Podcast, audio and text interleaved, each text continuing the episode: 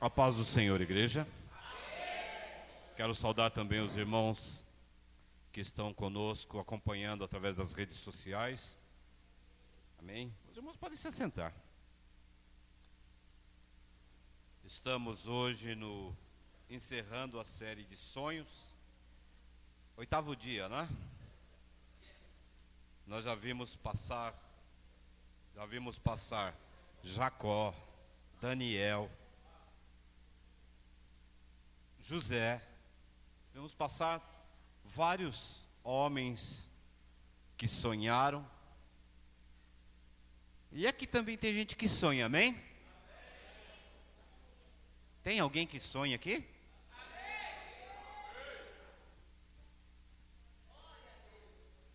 Irmãos, os sonhos. Hoje nós falamos em sonhos, mas existem dois tipos de sonho. Existe o sonho natural, que é um desejo nosso, que não é um sonho de Deus, é um desejo nosso de conquistar alguma coisa, de ser alguém, de alcançar metas específicas determinadas por nós. E existem os sonhos mesmo, que são realidades de Deus, que Ele quer transformar em realidades nossas. Amém? Nós vamos ler primeiro a Coríntios, 2 Coríntios capítulo 12, vamos ver se é isto mesmo. Fala sobre Paulo. 2 Coríntios capítulo 12.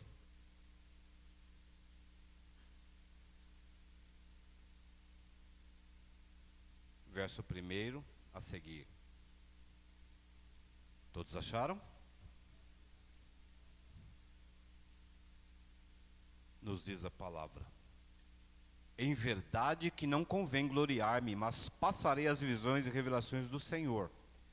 Conheço um homem em Cristo que há 14 anos, se no corpo não sei, se fora do corpo não sei, Deus o sabe, foi arrebatado ao céu, ao terceiro céu.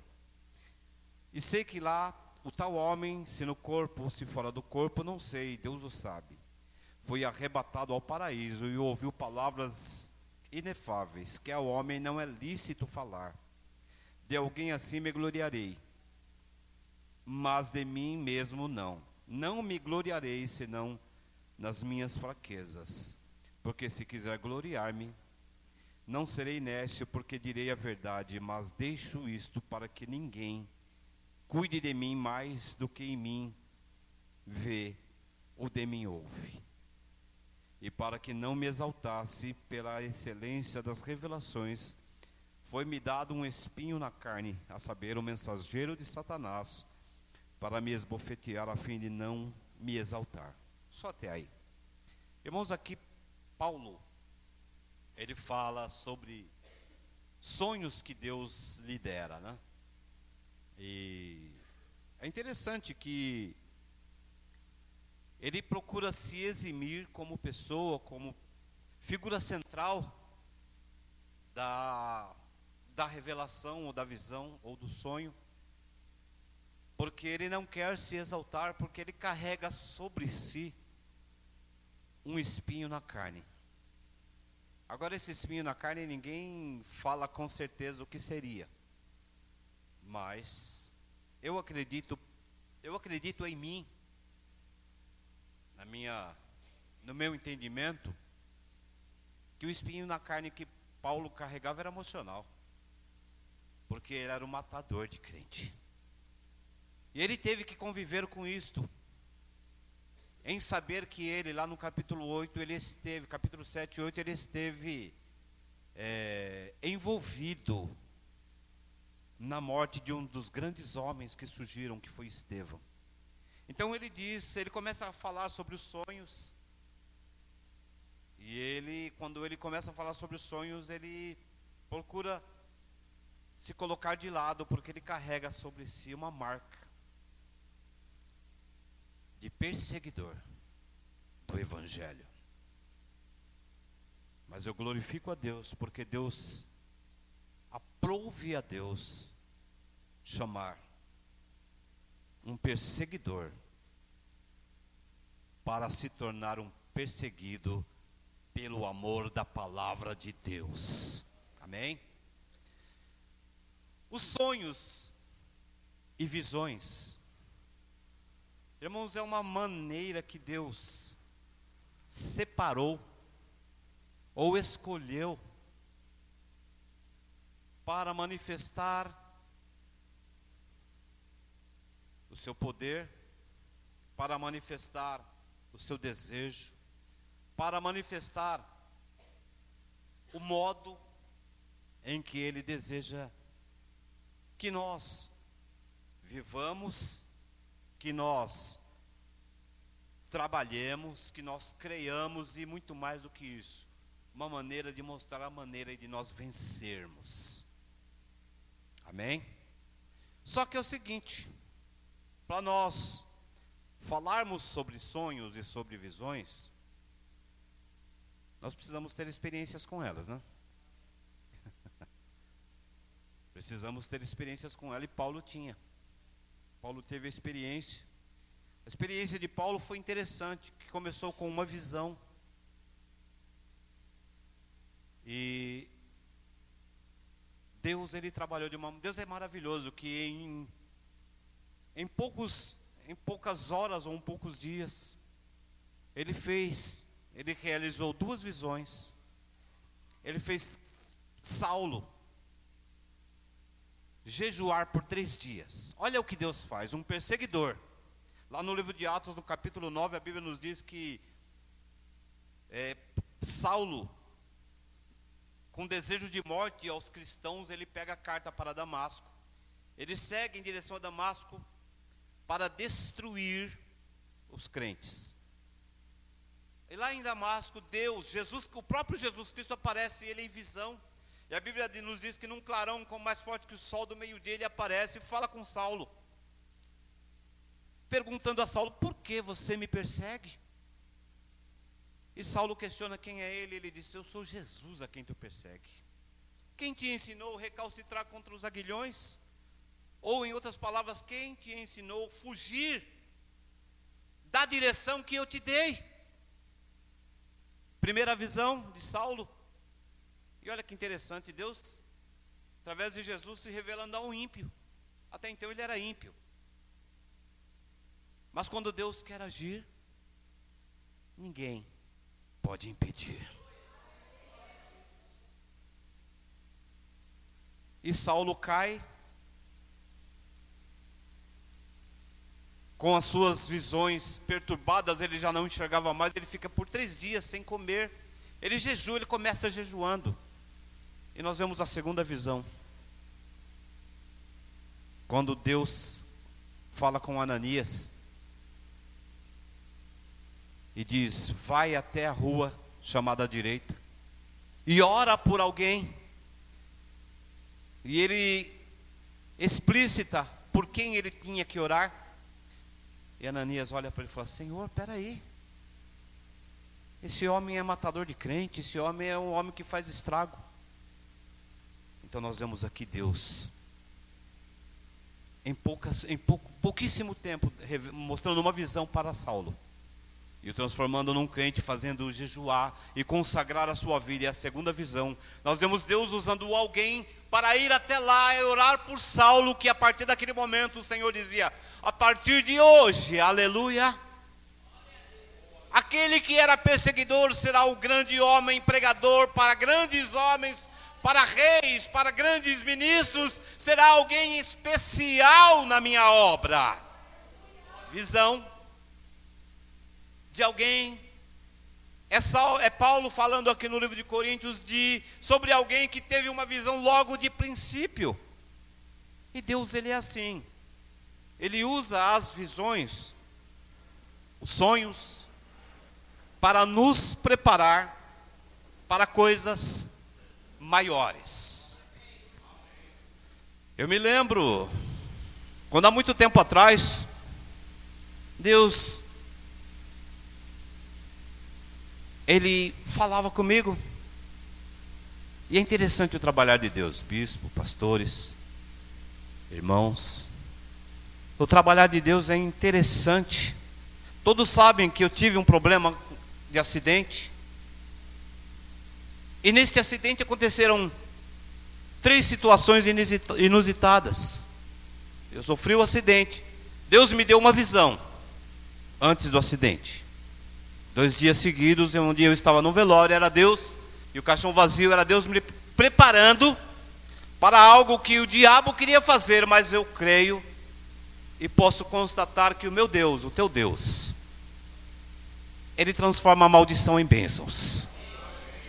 Não era para eu morrer, era para solucionar um problema que eu tinha e precisava de solução e eu não tinha como fazer. Satanás queria a minha morte mas Deus queria provar que Ele é na minha vida. Sofri o um acidente para a morte, caí de cabeça, perdi a audição, quebrei o braço em dois lugares. Eu só me lembro quando eu estava entrando no hospital, todo torto, saindo sangue pelo nariz, pela boca, pelos olhos. Onde tinha buraco na minha, na minha, no meu, na minha cabeça saía sangue. Mas Deus estava comigo. E qual a finalidade disso? Passaram-se os dias, os tempos, e eu questionando a Deus, e eu fui até um advogado.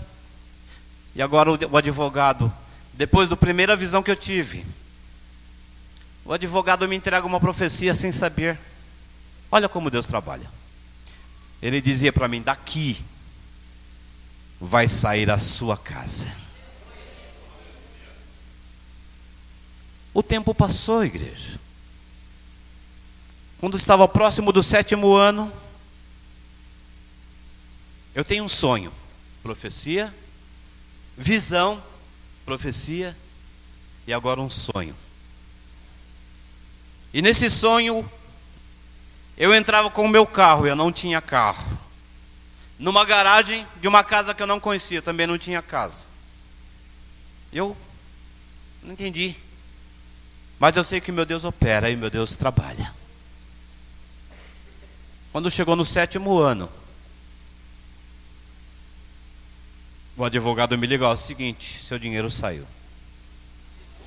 Aleluia, Jesus. E eu fui com ele, assinamos os papéis. Eu e a pastora Marisa falamos: vamos procurar a casa. Eu sou um dos moradores mais velhos de Bom Sucesso. Tenho só 58 anos de Bom Sucesso. E aquela casa eu não conhecia, por incrível que pareça. A gente anda para lá e para cá. Aí nós paramos numa casa, o rapaz falou: Ó, nós temos essa casa para vender.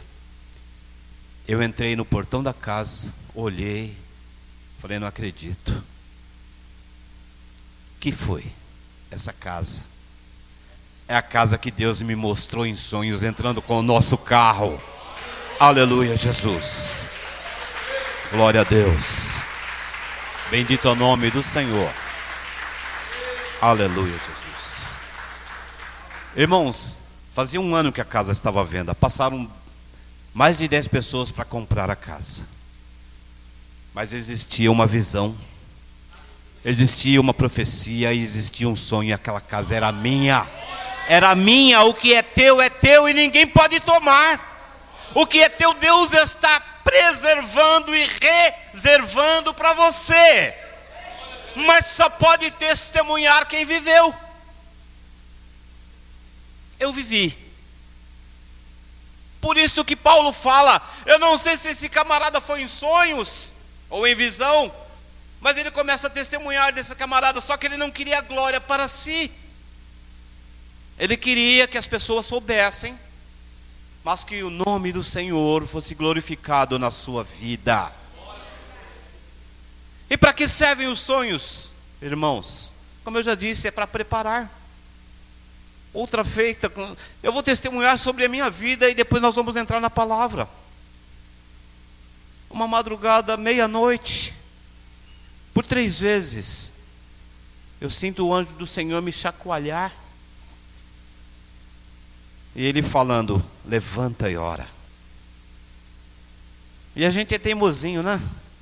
Eu estava com sono, cansado. depois de um dia subindo e descendo em telhado, e virei para o outro lado, ele disse: Levanta e ora. E eu deitei e virei para o outro lado.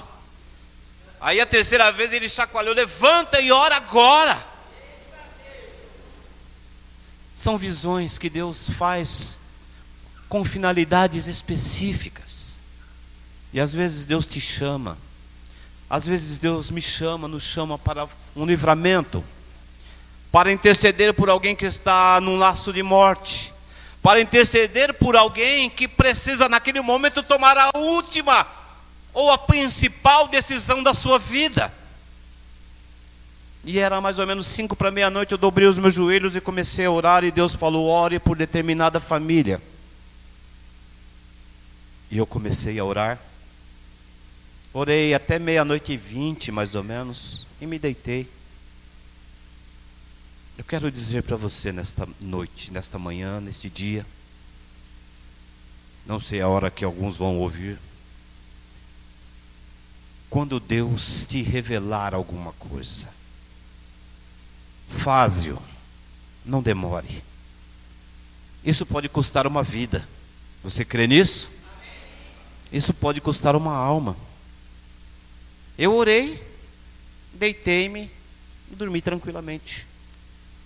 No domingo à noite, eu estava na igreja, uma jovem veio falar: É, eu não sei o que aconteceu ontem.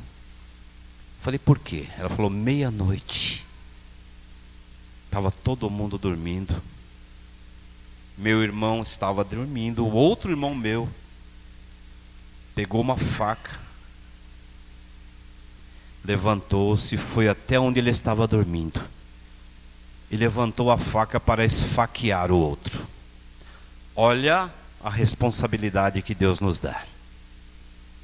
E quando ele levantou a faca, ele sentiu uma dor insuportável, uma dor terrível, que ele não conseguia parar em pé. E eu perguntei que horas que era. Ela falou por volta de meia-noite. Aleluia, Jesus. Aleluia. Glória a Deus. Aleluia, Jesus. E eu disse para ela: Sabe, eu sei o que, o que aconteceu. Meia-noite, eu estava orando pela sua família. Deus estava entrando com um livramento de morte. Amém? Irmãos, Deus usa o sonho com três propósitos. Primeiro propósito, Mateus 2,12 para alertar e dar indicações.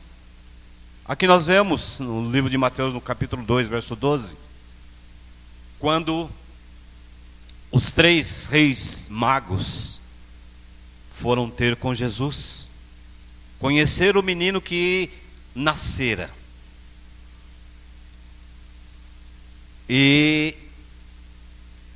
o rei dando uma de esperto, pediu para que eles fossem visitar a criança e retornando, convidasse o rei para levá-lo até onde estava a criança. Então aqui a Bíblia nos diz que quando eles receberam essa informação, Deus então deu a eles uma visão de que eles deveriam mudar o caminho, alterar o caminho de retorno, para que o rei não pudesse ter acesso ao menino, porque a intenção do rei era destruir aquele que fora escolhido para ser, não aqueles dias, não nos nossos dias mas ele vai ser, ele vai assentar-se no trono de Israel. Então, é, um dos primeiros propósitos é direcionar a nossa vida. Um dos primeiros propósitos de sonhos é direcionar a nossa vida. Segundo propósito, revelar uma profecia.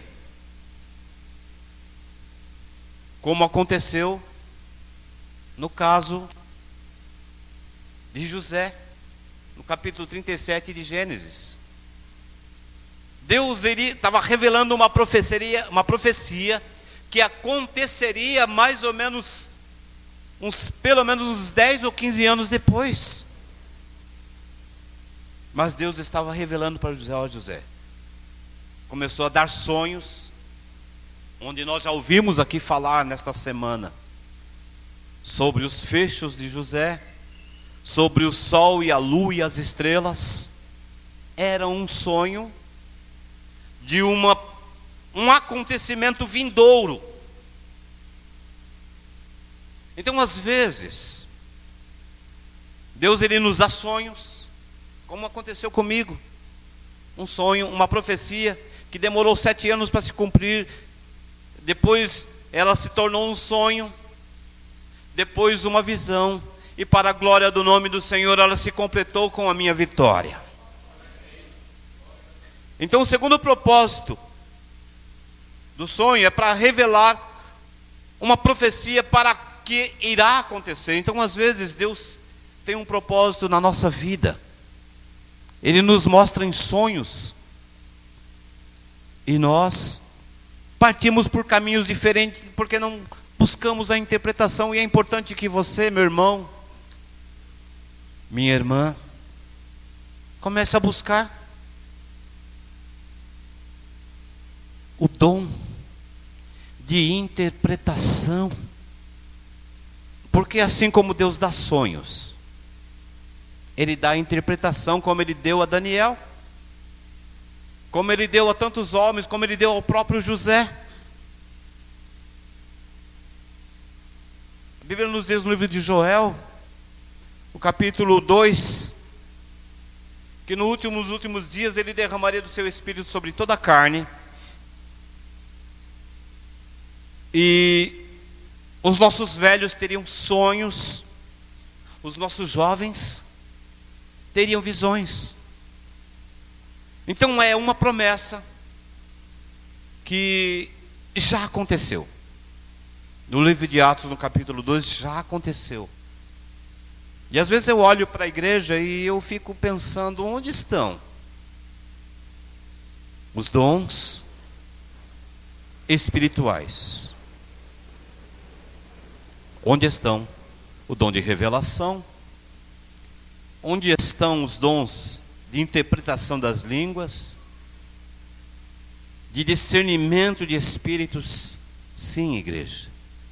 Dons de discernimento de espíritos. É algo que nós precisamos urgentemente. Nós às vezes estamos rodeados de pessoas que são instrumentos na mão do diabo. E nós não entendemos, não sabemos o risco e o perigo que nós estamos correndo. O inimigo é astuto. Ele trabalha de uma maneira tremenda para derrubar, para destruir a sua vida. Eu me lembro que quando nós trabalhávamos na em Pinheiros, eu, Bispo Márcio, irmão Marcelo, nós saímos para a rua. E um rapaz, ele veio e falou: é o seguinte, eu preciso de 50 metros de cabo. Falei, eu não vou te dar 50 metros de cabo. Não, mas eu preciso fazer um bico. Não, eu não vou te dar. Ou, não é meu, é da empresa. Eu vou pegar algo da empresa e vou te dar. Complica você e eu? Não, não vou te dar. Pô, mas eu preciso. Falei, compra. Tranquilo, voltei para a firma, trabalhamos sossegadamente. E no dia seguinte, ou dois dias depois, esse rapaz ele sai contando para todo mundo que me viu embriagado, caído na porta de um boteco.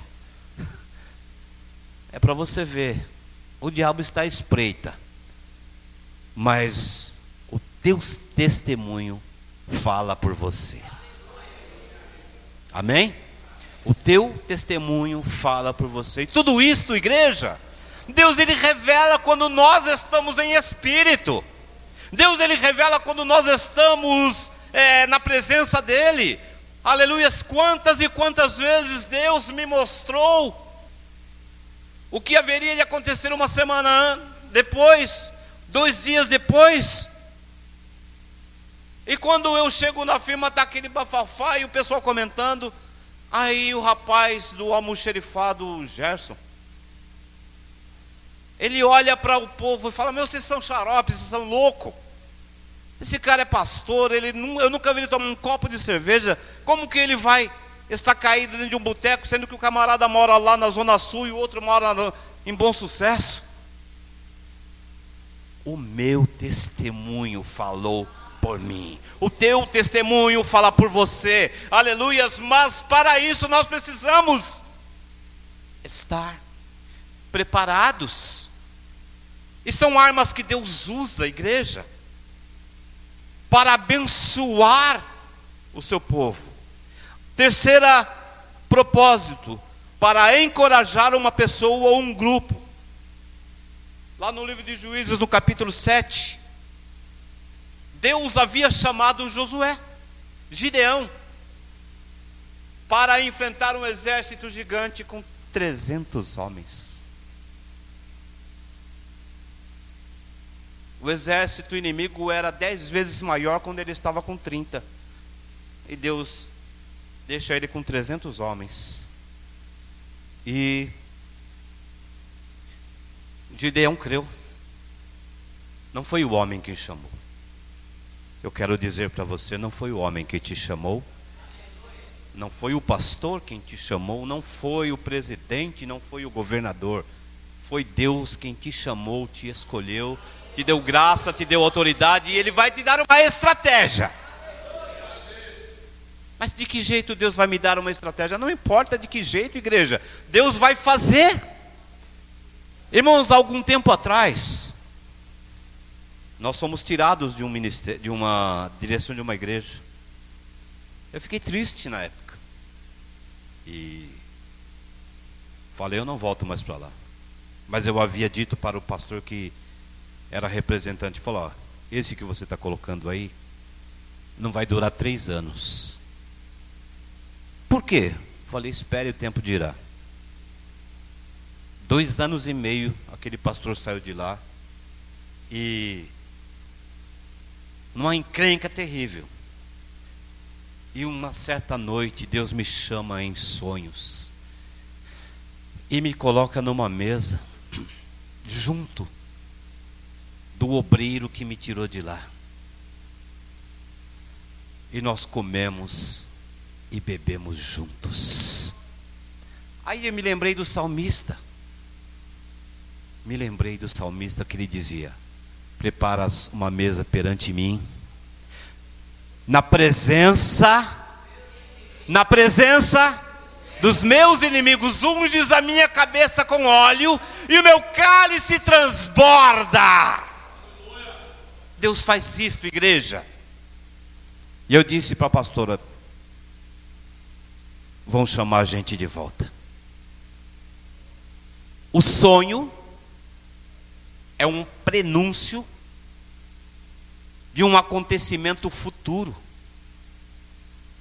E se passaram dois meses, vieram atrás de mim. Porque Deus, Ele é Senhor na nossa vida. Quando Gideão ele sai, ele vai dormir e ele está fazendo o seu planejamento, mas crendo em Deus.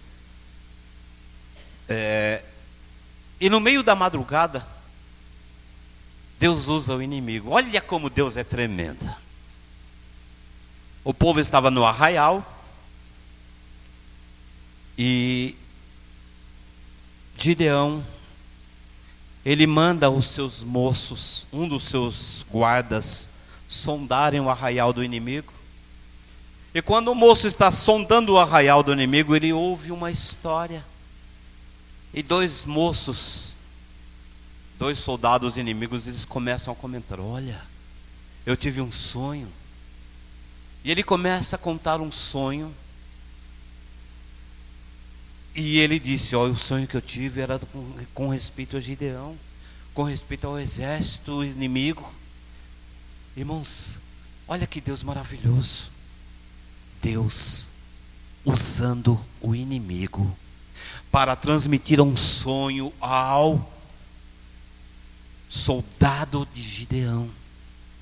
E através deste sonho, Deus livra e dá graça e dá autoridade para que Gideão pudesse agir em meio ao exército, em meio aos inimigos. Gideão não precisou lutar porque a peleja não era dele. Você não precisa lutar porque a peleja não é tua. Você precisa crer. Você precisa acreditar. Você precisa colocar na posição. Aleluia. Precisamos nos colocar na posição.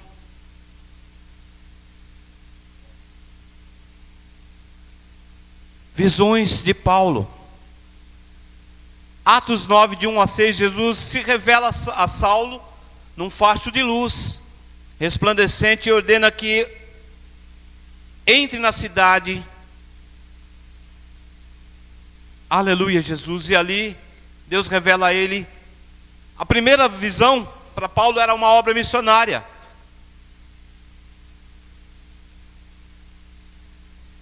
Paulo teve de noite uma visão em que se apresenta um homem de Macedônia. Ele rogou dizendo: "Passa a Macedônia e ajuda-nos". Então os sonhos e visões, eles têm um propósito específico. Quando vem de Deus, ele não se perde ele não cai por terra. Quando Paulo, quando Saulo agora se transformado em Paulo, lá no capítulo 16, Deus lhe mostra em visão um homem e traz a ele a visão missionária, convidando-o para atravessar a cidade, para atravessar a nação e pregar numa cidade onde necessitava que Deus operasse. Amém? Da necessidade de pregar o Evangelho, Atos 18, 9, disse o Senhor em visão a Paulo: Não temas, mas fala, e não te cales, porque eu sou contigo. Então, a terceira visão, a segunda visão é a visão da necessidade de, da pregação. Deus aparece a Saulo e lhe dá uma visão de que ele precisava ir, de que ele precisava caminhar, de que ele precisava realizar a obra. Então, quando Deus ele se revela em sonho, irmãos, em visão, sempre há necessidades específicas. Eu quero dizer para a igreja, hoje eu estava conversando com o pastor no carro, nós estávamos conversando com, sobre a Deus e amor. Uma igreja abençoada. E eu quero falar sobre coisas que nós precisamos começar a trabalhar em cima. A Igreja Deus e Amor é uma igreja que especializou-se em oração, em expulsar demônios. Eu me lembro quando nós estávamos dirigindo a igreja em Bom Sucesso, tinha bastante gente desempregada.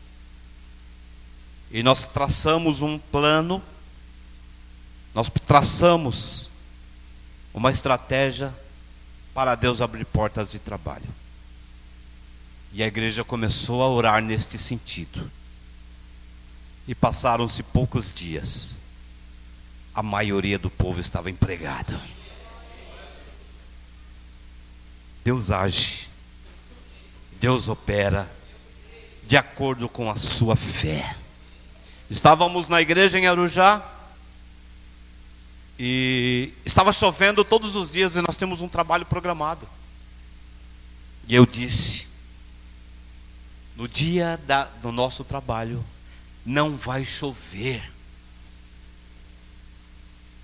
O pessoal falou: pé, está chovendo todo dia? Não vai chover. A fé, Hebreus 11, é o firme fundamento das coisas que nós não vemos, mas esperamos. Irmãos, choveu a semana inteira. E no dia do trabalho o sol raiou. Porque Deus é Deus na nossa vida. Quando nós declaramos e buscamos alguma coisa de Deus e cremos que Deus vai fazer, Ele faz. São visões, são sonhos e revelações e profecias que Deus entrega à igreja, mas nós precisamos começar a entender que nós precisamos traçar prioridades na nossa vida. Pastor, mas como assim? Irmãos, eu teve uma época que eu estava desempregado, eu era jovem ainda e estava difícil arrumar emprego. Eu falei, eu vou jejuar. E Deus vai trabalhar. Vou jejuar por um emprego. Eu comecei a jejuar na quinta e fiz 48 horas de jejum ininterruptos. 48 horas de jejum completo. Entreguei, comecei na quinta entreguei no sábado. E sabe o que aconteceu, igreja? Sabe o que aconteceu? Na segunda-feira eu já estava trabalhando. Aleluia. Bendito é o nome do Senhor. Deus nos dá visões, Deus nos dá sonhos, mas nós precisamos trabalhar em prol do que Deus nos dá. Estávamos numa época em Arujá, muitos roubos, muitos assaltos, e nós profetizamos: esta semana nós vamos orar, e aqui no bairro vai acabar o assalto. Irmãos, nós começamos a orar e os assaltos diminuíram. Só 90%. Então Deus dá visões para nós. Deus dá sonhos para nós, mas nós precisamos começar a buscar a, o complemento. Precisamos buscar a comprovação, precisamos buscar a confirmação do que Deus tem para a nossa vida. Estamos encerrando hoje uma série de palavras sobre sonhos, sobre visões. Eu quero dizer para a igreja que isto não ficou no Velho Testamento, isso não ficou nos tempos dos apóstolos. Nós precisamos sonhar. Precisamos ter visões. Precisamos crer e colocar metas para alcançarmos. Precisamos declarar metas para a nossa vida. Não existem coisas impossíveis.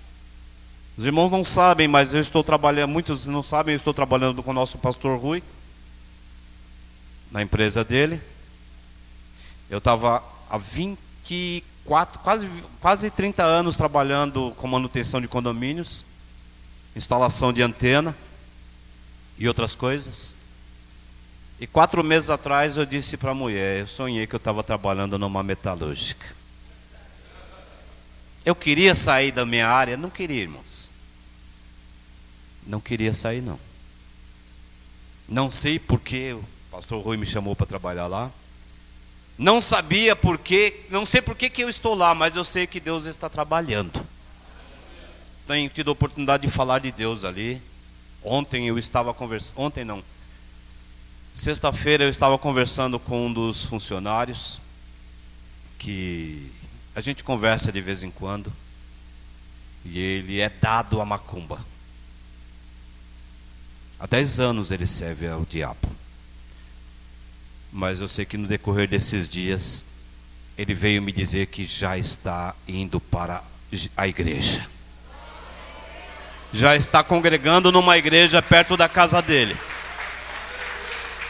Irmãos, Deus tem a sua maneira de agir e trabalhar, e mais do que isso eu profetizei na vida dele. Quem aqui crê em profecia, em revelação, em visão? Eu profetizei na vida dele em nome de Jesus. O que você não ganhou em 10 anos na macumba, em 5 anos Deus vai te dar em dobro. Vai te dar. Deus vai te dar porque Ele é Deus. Entrega a sua vida. Entrega a sua vida e creia que Deus vai fazer, que Deus vai trabalhar. Irmãos, a nossa vida, ela tem que falar por nós. As nossas palavras. Eu fico às vezes conversando com a minha esposa e eu fico querendo entender. Um pregador, um cantor, cismou de cair. Um pregador, um cantor, um evangelista, que sobe no púlpito, que canta, prega, que evangeliza, e de repente ele sai na rua e fala palavrão. Me explica isso, pastor Rubens. Eu não entendo isso. A transformação, ela não é exterior. A transformação ela é interior. E ela vem arrancando de dentro para fora. Ela vem limpando de dentro para fora. E de repente a gente olha uma pessoa bonita, maravilhosa, porque Deus fez a limpeza de dentro para fora. Primeiro é feito de dentro para fora, depois nós vemos a beleza exterior. Então, às vezes eu fico olhando, observando. É difícil de entender. É difícil de entender. Mas eu creio que Deus, Ele não mudou e Ele continua trabalhando. E Deus quer encher as vossas vidas de graça, de paz, de alegria, de amor, de unção, de virtude. Mas nós precisamos buscar. Pastor, mas eu não sou ninguém. Será que Saulo era, com toda a sua importância, um poliglota, aluno de Gamaliel, o homem mais importante da região? Um, com toda a sua importância, será que ele tinha uma importância para Deus? Claro que tinha, igreja. Quando o Senhor fala com Jeremias no capítulo 1, Jeremias não falou nada, no seu coração ele disse: Ah, eu sou uma criança. E Deus falou: Pera aí, não fala que você é criança, não. Eu uso quem eu quero. Eu trabalho da minha maneira e eu, o Senhor, coloco as minhas palavras na tua boca. Pera aí, pastor. Pera aí, pera aí, pera aí, pera aí. O Senhor, Deus coloca as palavras na minha boca. E como que eu falo uma palavra de Deus? e fala um palavrão. A minha Bíblia diz que de uma fonte não pode sair água limpa e água suja. Então as pessoas olham para nós, igreja. As pessoas olham para nós, vê o que nós temos, vê onde nós chegamos. E de repente ele olha para mim, por exemplo, e diz: Espera aí, como é que você tem carro? ganhando o que você ganha? Como é que você tem casa ganhando o que você ganha? Como é que você tem celular ganhando o que você ganha? Como é que você tem saúde com o pessoal, o pessoal falava, você com essa idade sobe em cima de telhado, pula, dança, faz e acontece com essa idade. Como é que você faz isso? O poder de Deus fortalece, enriquece, dá graça e rejuvenesce. Ele transforma, ele fortalece, ele edifica. Irmãos, eu sempre digo, eu ia aqui no Monte do Cocaia, muito, eu ia toda sexta-feira, todo sábado, e eu via as veinhas de 80 anos pulando que nem pipoca. Irmãos, isso é poder de Deus. Isso é renovo de Deus, isso é graça de Deus. Às vezes eu vejo um crente moribundo, jovem, 25, 26 anos, morrendo, sem esperança. Parece um maracujá de gaveta. Irmãos, levante a tua cabeça. Deus quer trabalhar na tua vida. Oi, amanto, nivasai Joe, Quemendio la plaço e covas nebria. Darai o manto revassai alagasu. Pouco samanai ou sergia. Ragassuri me covas, nai. Digo a voz, nai o sirimi canta, nebia sai. É tempo de canta labachai de acordar. Rabouve as nai. Negiobla siri canta, tempo de levantar a cabeça. Rabacaia surimi canta, a figueira está florescendo. Rabaiá surimi canta, neve azul, coisas terríveis. Coisas terríveis estão Anaiaçu por acontecer, de canta labassuri me canta, não é tempo de vassuri me canta de andar olhando para baixo, mas olhar para o alto, que é de lá que vem a redenção, Canaiaçu. Dou faz nebria comanai, Xanai de comondiaçai. É tempo tempo de renovo, tempo de restauração, tempo de edificação. Aleluia. Que Deus nos ajude, nos ensine, através dos sonhos, através das visões, através das revelações, através de cada um dos dons, nos faça ver tudo aquilo que o homem natural não pode, mas Deus nos revelou. Amém? Que Deus abençoe a igreja. Que Deus abençoe os irmãos que nos acompanham nas redes sociais. E a glória do Senhor esteja manifesta sobre a tua vida. Vamos aplaudir a Jesus.